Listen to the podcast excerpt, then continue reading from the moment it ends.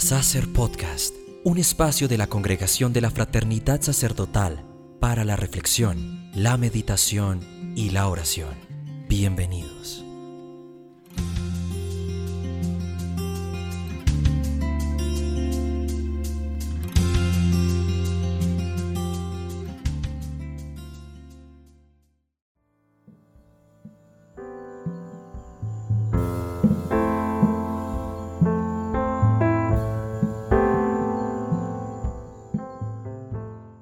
Muchas veces pensamos que Dios se basa solo en la parte buena y vencedora de nosotros, cuando en realidad la mayoría de sus designios se realizan a través y a pesar de nuestra debilidad.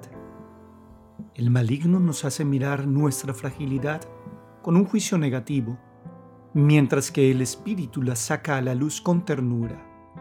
La ternura es el mejor modo para tocar lo que es frágil en nosotros.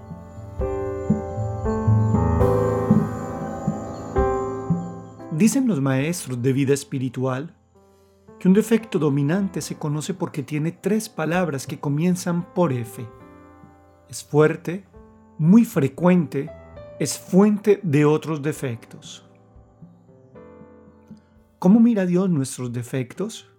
¿Cómo mira Dios nuestra debilidad?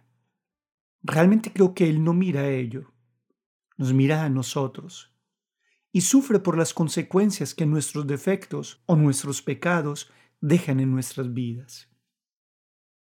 La citación con la que he comenzado esta sexta meditación acerca de algunos consejos para crecer en la vida espiritual, la he tomado de la carta apostólica Patris Corde, a través de la cual el Papa Francisco ha convocado el año dedicado a San José. Bellamente nos recuerda el Papa que la ternura de Dios es la que toca todo lo que es frágil y débil en nosotros. En este sentido, y en continuidad con nuestra anterior meditación, yo quiero que hoy reflexionemos junto con el Padre Eugenio Prevó la manera como podemos hacerle la guerra a nuestros defectos. ¿Qué nos aconseja el Padre Prevó? ¿Qué nos dice?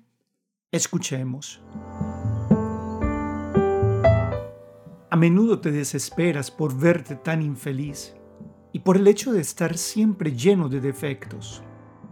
Muchas veces, cuando crees que te has librado de ellos, vuelven y te atacan con más violencia.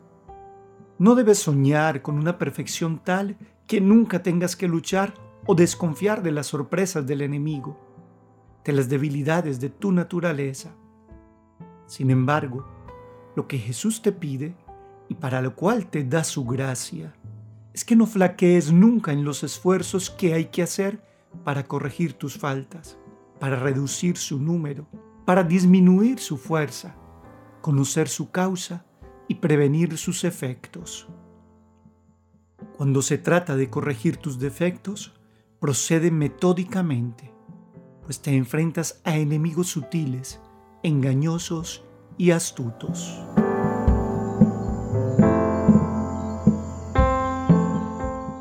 Sin duda que no existe una fórmula mágica para hacerle la guerra a nuestros defectos. ¿Quién de nosotros puede decir que está libre de defectos? O diciéndolo con el Evangelio, que está libre de pecado, que tire la primera piedra. Hay defectos que hacen sufrir consecuencias y en ocasiones desastrosas en nuestra vida. Por ejemplo, el mal genio, la impaciencia, la impuntualidad, el desorden, la pereza, son defectos que fácilmente se puede convertir en pecado. Su fuerza y su frecuencia, y el hecho de que a veces sean fuente de otros defectos, nos puede desanimar. Lo que dice el Padre Eugenio me parece muy realista, pues el ideal de la vida cristiana es la perfección en Dios y no el perfeccionismo. Soñar con una perfección tal que no se tenga que vivir en la lucha constante puede ser un ataque del enemigo que nos conduce más al orgullo. No olvidemos que además una de las obras de misericordia espirituales consiste en soportar con paciencia los defectos de los demás. Yo diría también soportar con paciencia nuestros propios defectos. Ahora bien, el soportarlos no significa que no le hagamos la guerra, que no tengamos que buscar los medios a través de los cuales podamos vencerlos. ¿Qué hacer entonces? Me permito entonces numerar aquí lo que dice el padre Eugenio Prevó y que está en consonancia con lo que acabamos de escuchar de él, lo mismo que la citación del Papa. En el combate que tenemos que librar contra nuestros defectos, nos dice el padre Eugenio, primero, hazte una idea exacta de quién eres y quién deberías ser. Examina tu pasado, no para asustarte o desanimarte, sino para descubrir con seriedad cuáles son los defectos que, con el tiempo, han crecido y se han fortalecido. Segundo, mira los defectos a la cara. Enfréntalos tal y como son. Mucho cuidado con maquillarlos, justificarlos, restarles importancia o disimular su valor. Y ahí viene el tercer punto. Trata de conocerlos bien. Debes descubrir su juego sacarlos de su ambigüedad. Se trata de definir bien cuáles son, darles un nombre preciso.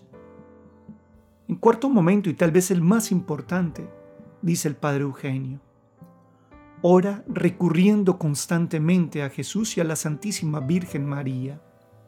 Quinto, en las mañanas, al despertarte, haz un examen de previsión para anticiparte a las posibles ocasiones para hacer propósitos.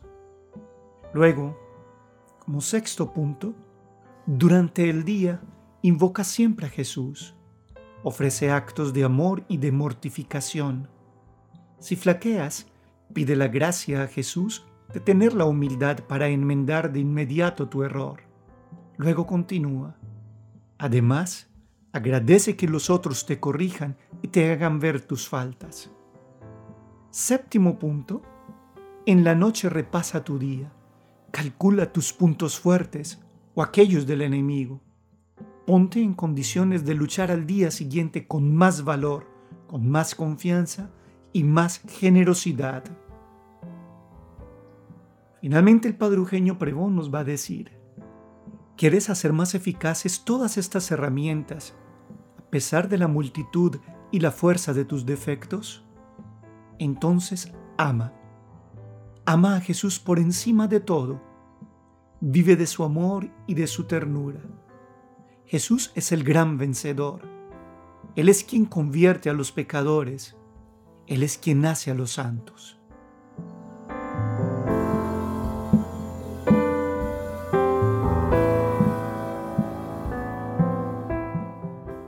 Semana próxima será la Semana Santa. Para el lunes santo a las nueve de la noche hora colombiana, les propondré una meditación acerca de la alegría y el dolor, de la vida en el Calvario y la gloria de la resurrección. Y como se trata de la Semana Santa, vamos a hacerlo en vivo, a través de nuestro canal en YouTube, así que prontamente les estaremos enviando la invitación. Con ustedes, el Padre Elkin López. Fue una gran alegría acompañarlos. ¡Viva Jesús!